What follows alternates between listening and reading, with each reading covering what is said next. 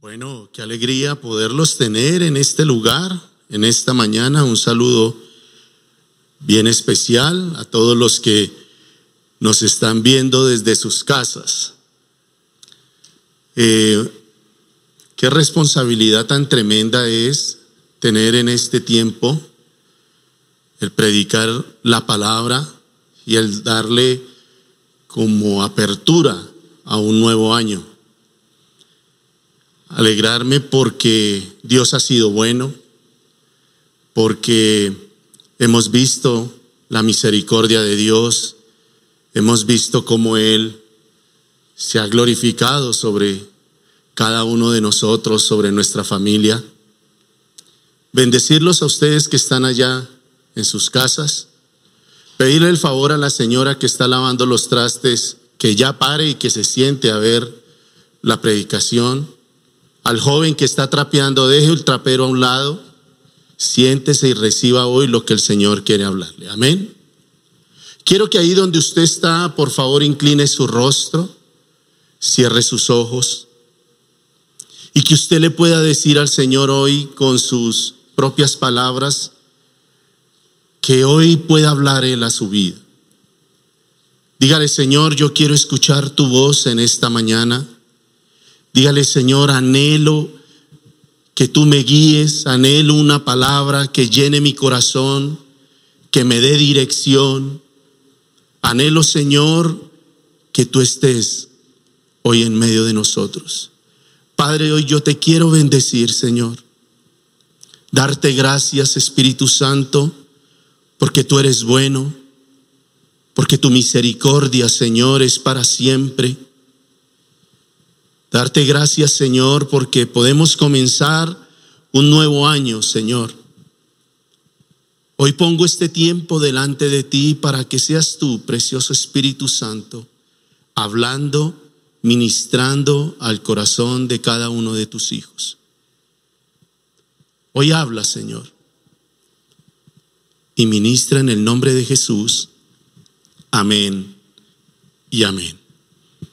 Quiero que me acompañe al libro de Segunda de Corintios, capítulo 1, verso 20.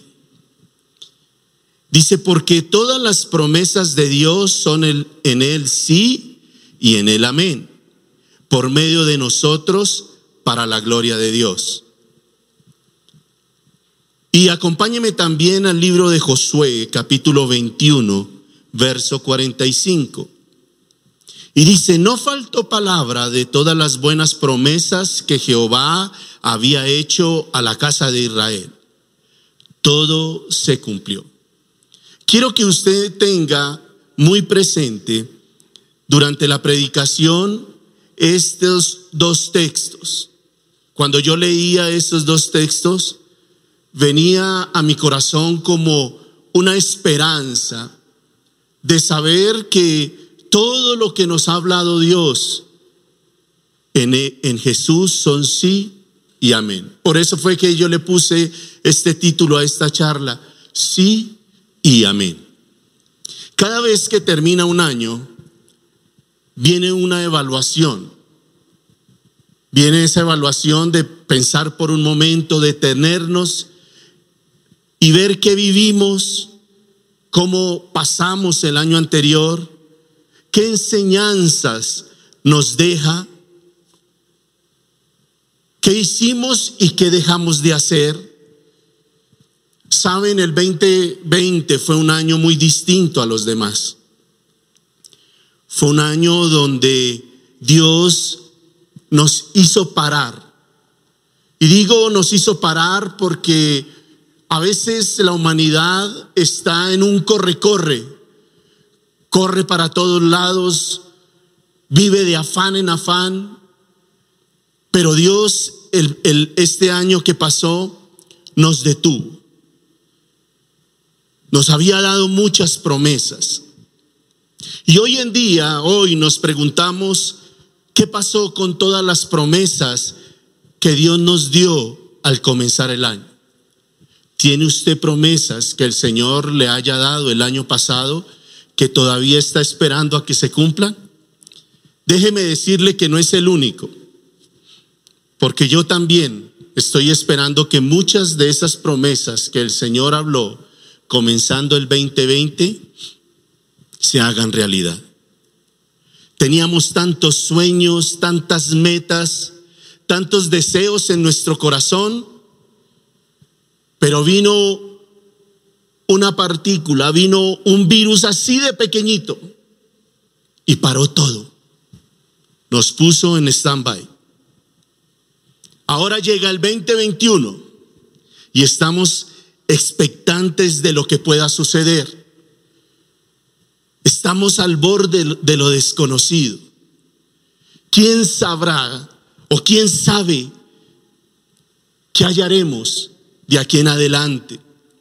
¿Qué nuevas experiencias, qué cambios el Señor tendrá preparado para este tiempo? ¿Con qué necesidades nos enfrentaremos?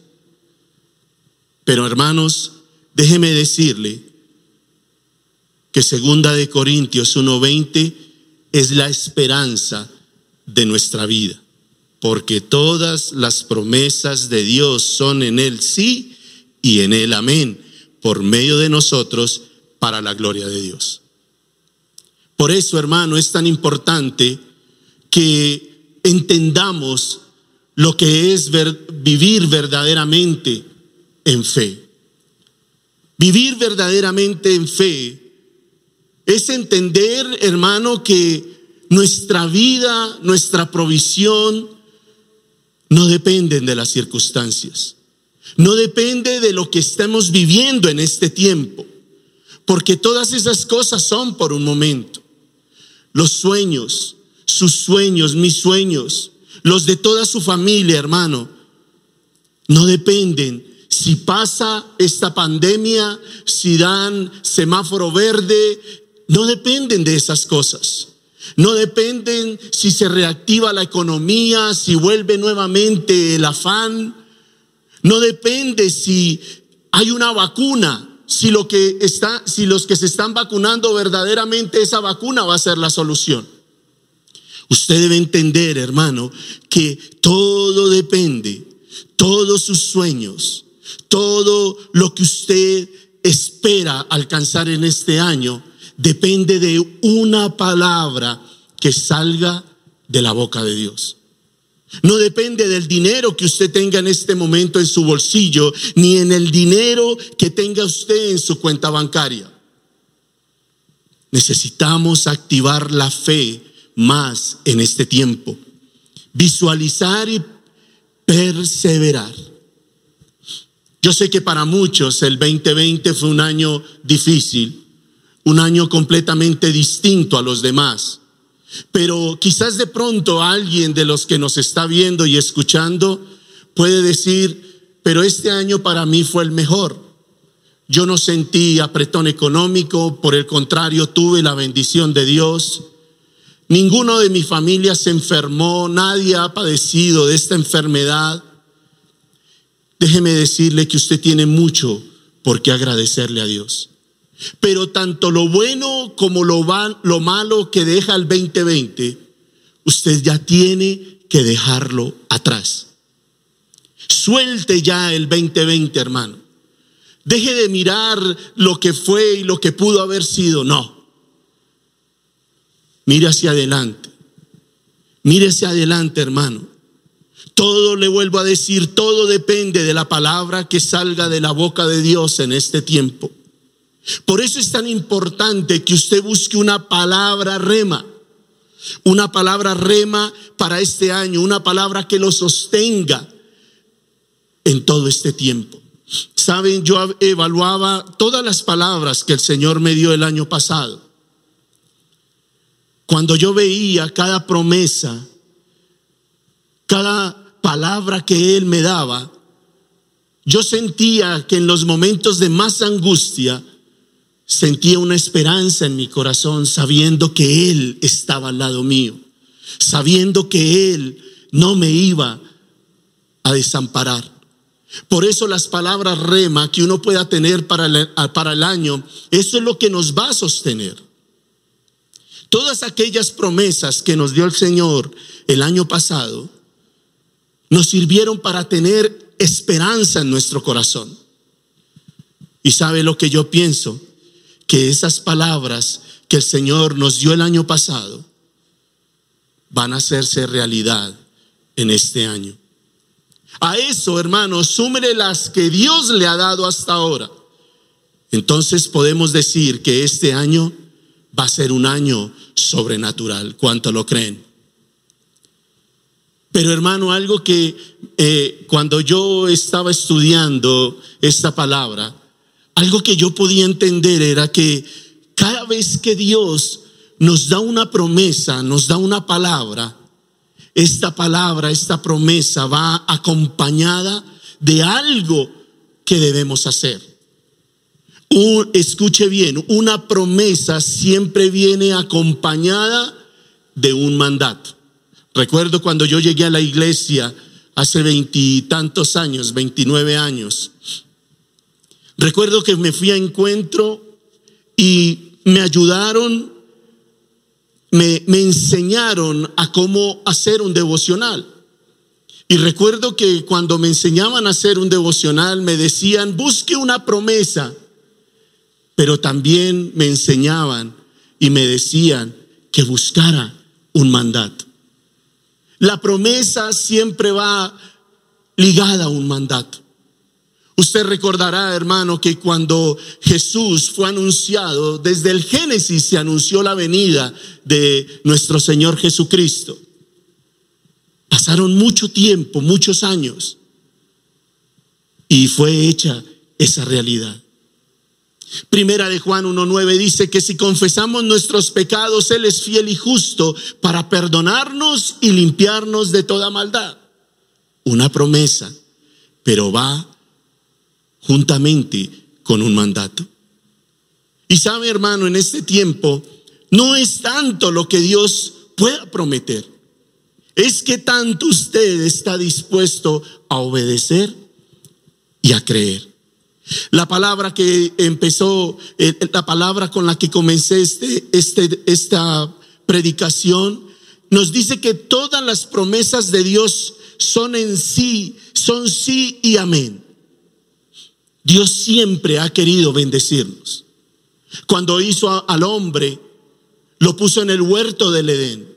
Y ahí lo plantó y le dijo, dice la palabra, y los bendijo Dios porque el anhelo del corazón del Señor es siempre bendecir la humanidad.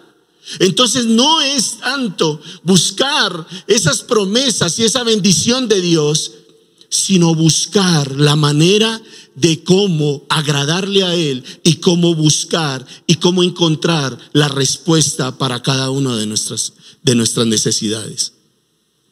Por eso, hermano, no comience este año simplemente ah, y ya comenzó este año, pues esperemos a ver qué sucede. No, usted tiene que empezar a preparar su corazón, empezar a preparar su vida para lo que viene en este año. Me impactaba algo que leí hace poco, pero eso todo el mundo lo conoce. Es algo eh, que los agricultores, los campesinos hacen tradicionalmente. Un agricultor, un campesino, empieza el nuevo año y comienza a ver día tras día eh, las variaciones del tiempo. Estos se llaman, se conocen como cabañuelas.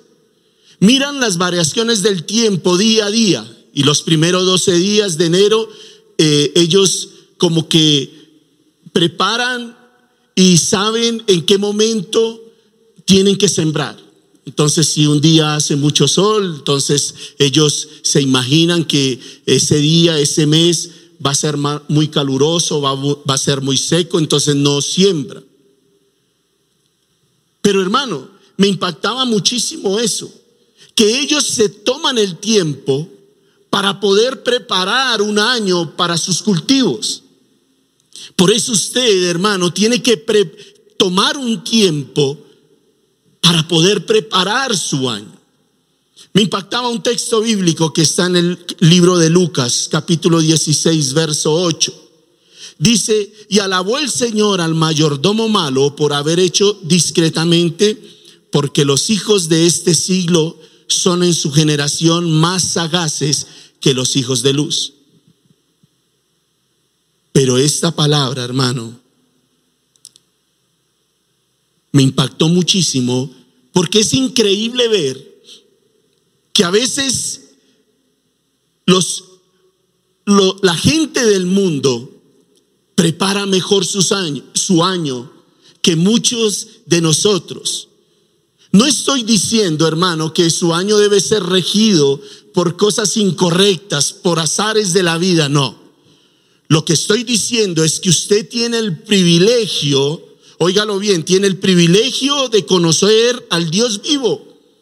Tiene el privilegio de tener al Rey de Reyes y Señor de Señores tiene el privilegio de tener a Cristo en su corazón.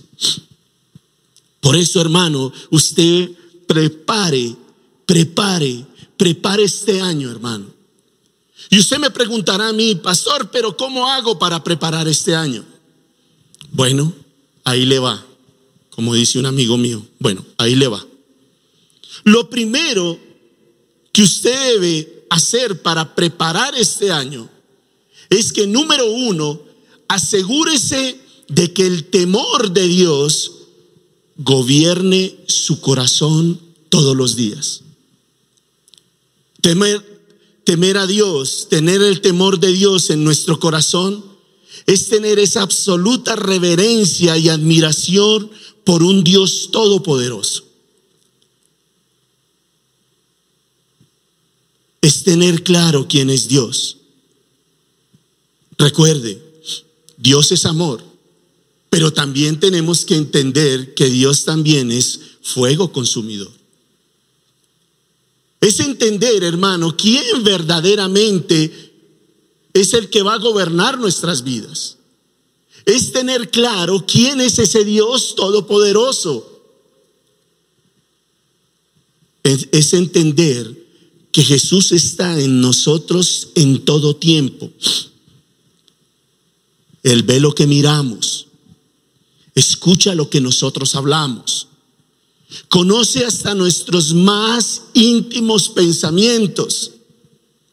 Él lo conoce todo. Por eso usted debe entender, hermano, que si usted tiene ese temor en, el, en, su corazón, ese temor nos guardará de muchas cosas. Cuando, cuando existe verdaderamente el temor en mi vida, yo no peco. Yo no hago cosas que desagradan al Señor.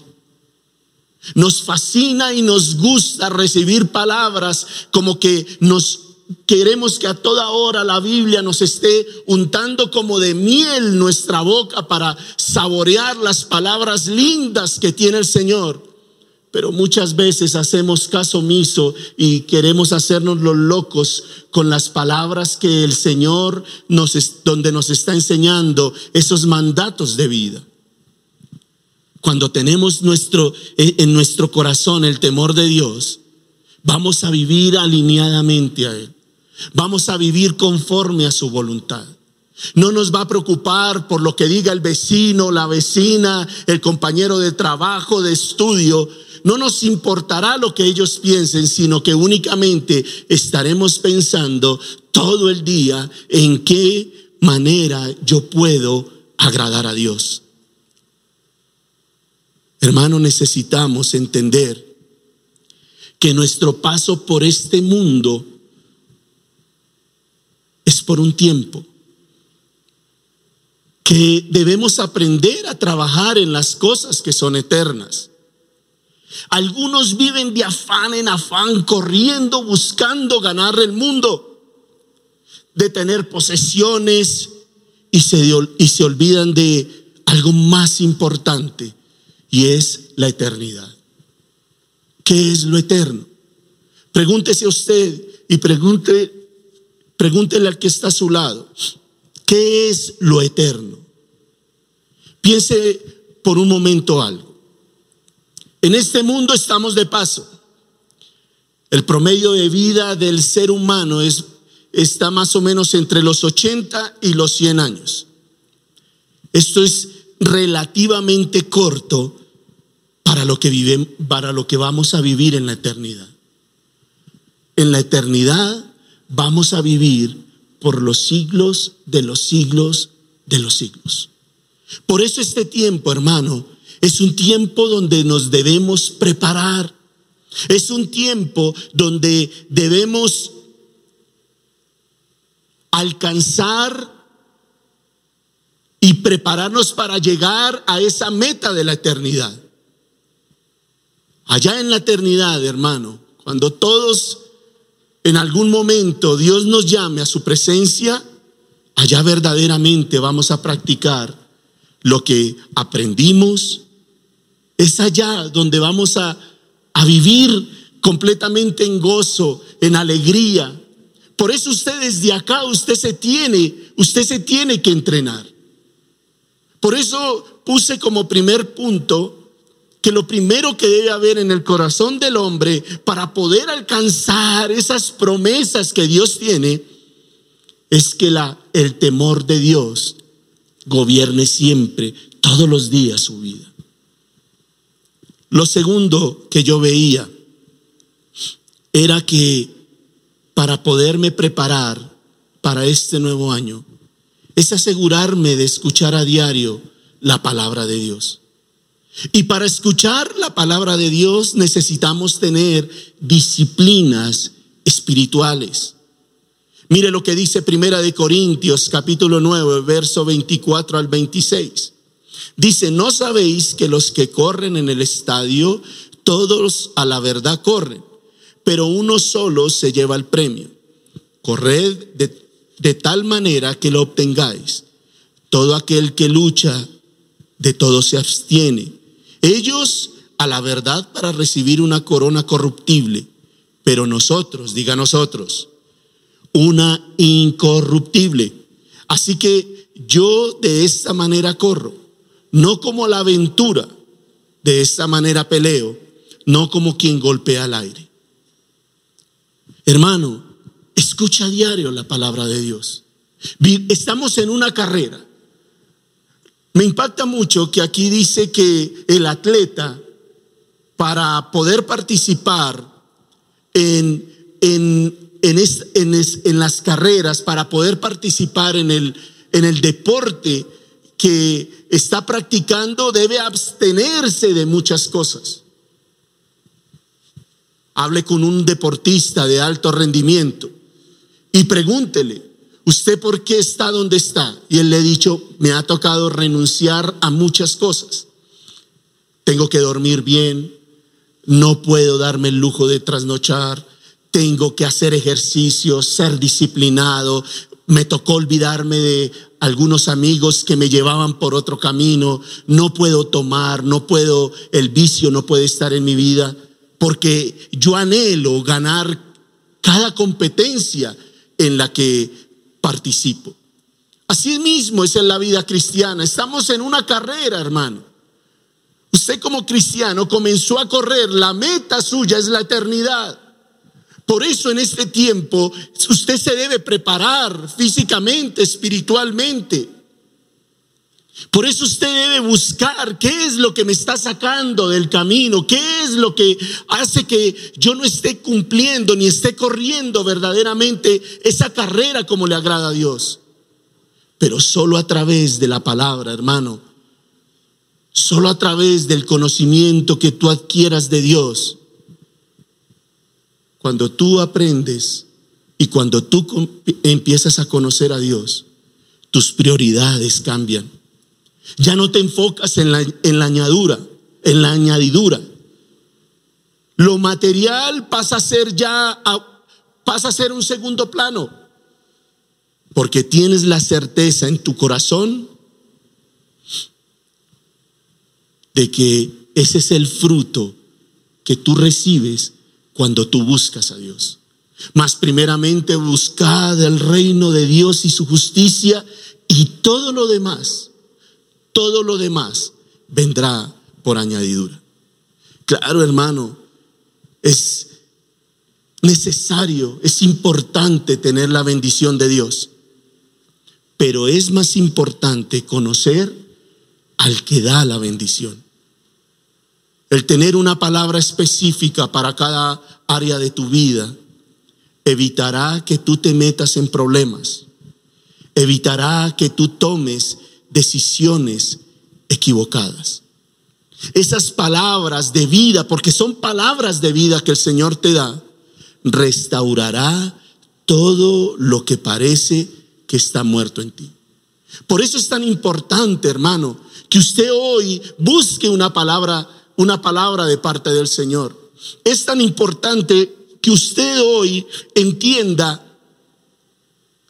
que a través de esa palabra vendrá vida. El 2020 quedó atrás. Todas sus promesas, entiéndalo, todo lo que le prometió el Señor en el 2020 son sí y amén. Pero busque una palabra para comenzar este 2021. Tómese su tiempo. No busque una palabra que le agrade a usted y que quiera escuchar, porque a veces buscamos palabras para, eh, para acallar nuestra conciencia, como para darnos moral, y eso no debe ser así. Lo tercero que yo veía era, asegúrese a pedir conforme a la voluntad de Dios. La Biblia dice que pedimos y no recibimos porque pedimos mal para gastar en nuestros deleites.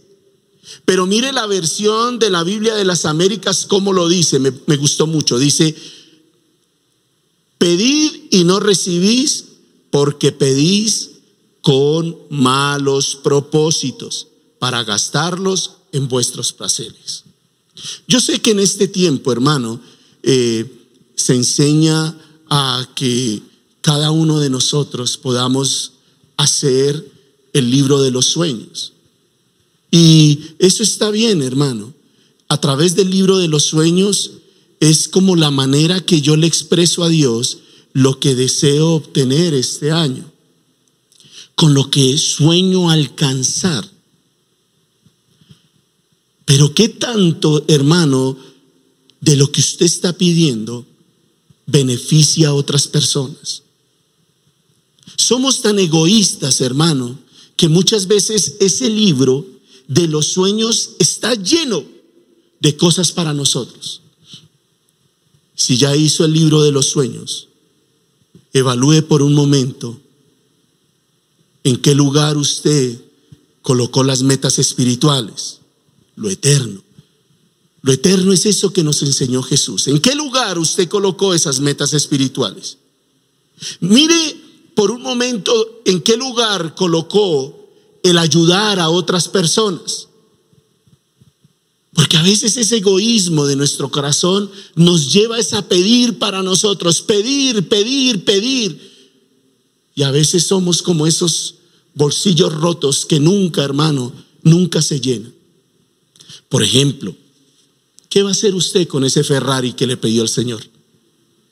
¿Qué va a hacer usted con esa mansión de 18 cuartos, 15 baños y una cantidad de cosas? ¿Qué va a hacer usted con eso? Va a tener más oficio. Por eso, hermano, siempre pida conforme a la voluntad de Dios, porque Dios verdaderamente si sabe lo que necesitamos. Órele a Él y pídale, Señor, ¿cómo debo hacer este, este libro de los sueños?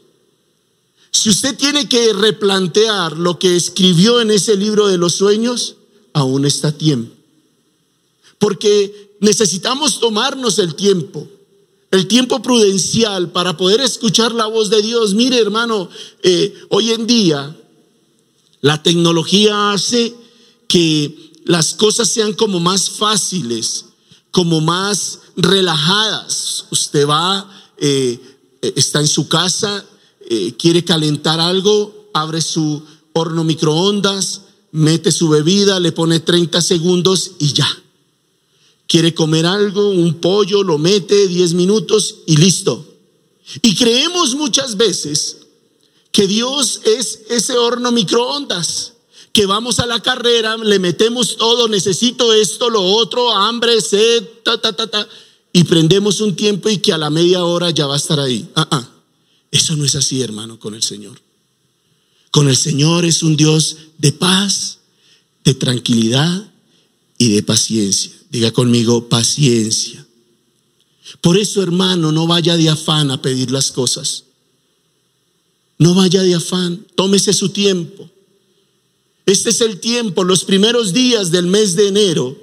Es un buen tiempo para colocarlo delante de Dios y que pueda Él a través de su susurro hablar a nuestro oído y enseñarnos y decirnos, hijo, yo quiero que tú hagas esto este año. Y el cuarto punto que yo encontraba, hermano, y que me daba el Señor era, póngale, asegúrese de ponerle obras a su fe. No espere que todo le llueva del cielo. Haga algo. Levántese. Del paso de fe. Recuerde algo que Dios honra el paso de fe. Recuerde cuando el pueblo de Israel llegó y estaba al borde del mar muerto, al frente del mar muerto, a los lados estaba el desierto, atrás estaba Faraón persiguiendo. Y Moisés comenzó desesperado a no entender qué hacer, pero le dijo, Señor, ¿qué hago? Y el Señor le dijo, ¿por qué clamas a mí? Dile a este pueblo que marche. ¿Sabe? Hay muchas de las promesas que Dios nos ha hecho ya, hermano, pero muchas de esas promesas se pierden porque pensamos que nos podemos quedar acostados, rascándonos la barriga, esperando a que lluevan las cosas del cielo y así no opera la fe. Recuerde, hermano, que la fe sin obras es fe muerta. De esos pasos de fe que usted necesita dar. Practique cosas que nunca haya practicado. Por ejemplo, sufrir con el que sufre. Saben, hermano, a veces le llega a alguien a uno con una, con una dificultad y uno lo único que hace muchas veces es verlo y como que decir, pobrecito, pero hasta ahí llegó porque al, minuto ya ni se acuerda de la necesidad de su hermano. Sufra con el que sufre. Eso nos enseñó Jesús. Eso hace parte de lo eterno. Por eso recuerde, hermano, lo que decía Jesús. Es más bienaventurado dar que recibir. Jesús lo dio todo. Jesús nos dio hasta su última gota de sangre, hermano, por amor a nosotros, por ver que la humanidad estuviera cambiada, por ver que lo más preciado que hizo Dios, que fue al hombre, pudiera salvarse. Por eso, hermano, lo recuerde los textos que leímos al comienzo. Ya las promesas están dadas. Ya todo está dicho, hermano. Ya todo está dicho para nosotros. Pero recuerde también que toda promesa viene con un mandato, que algo tienes que hacer para poder alcanzar. No confunda la gracia. Muchos creen que la gracia sí es un favor divino, es un regalo que nos da Dios, pero muchos enfocan mal esa gracia. Por eso que no sea usted uno de esos que enfoca mal la gracia de Dios. Usted tiene que hacer algo para que esas promesas, ese sí y ese amén, estén sobre su vida. Amén. Por eso yo quiero ahí donde usted está, hermano. Quiero que por un momento se olvide de la persona que está a su lado. Olvídese la persona que está a su lado, quiero incline su rostro ahí donde está. ¿Sabe, hermano? Cuando se habla la palabra, cuando se predica la palabra, es esa semilla. Y Dios, yo sé que Dios hoy está sembrando una semilla en su corazón. Padre, sé que tú Tienes un propósito con todo lo que haces, Señor. Hoy yo te pido que esa vida que hoy te recibe como Señor y Salvador, comience a sentir tu presencia de una manera sobrenatural. Bendícelo, Señor. que a través de él sea bendecida toda su casa, toda su familia, Dios. Guárdalo, Señor, séllalo con tu precioso Espíritu Santo para el grandioso día de la redención, Señor. Y bendícelo, suple sus necesidades. Te doy gracias, Señor, por sus vidas. En el nombre de Jesús. Amén y amén.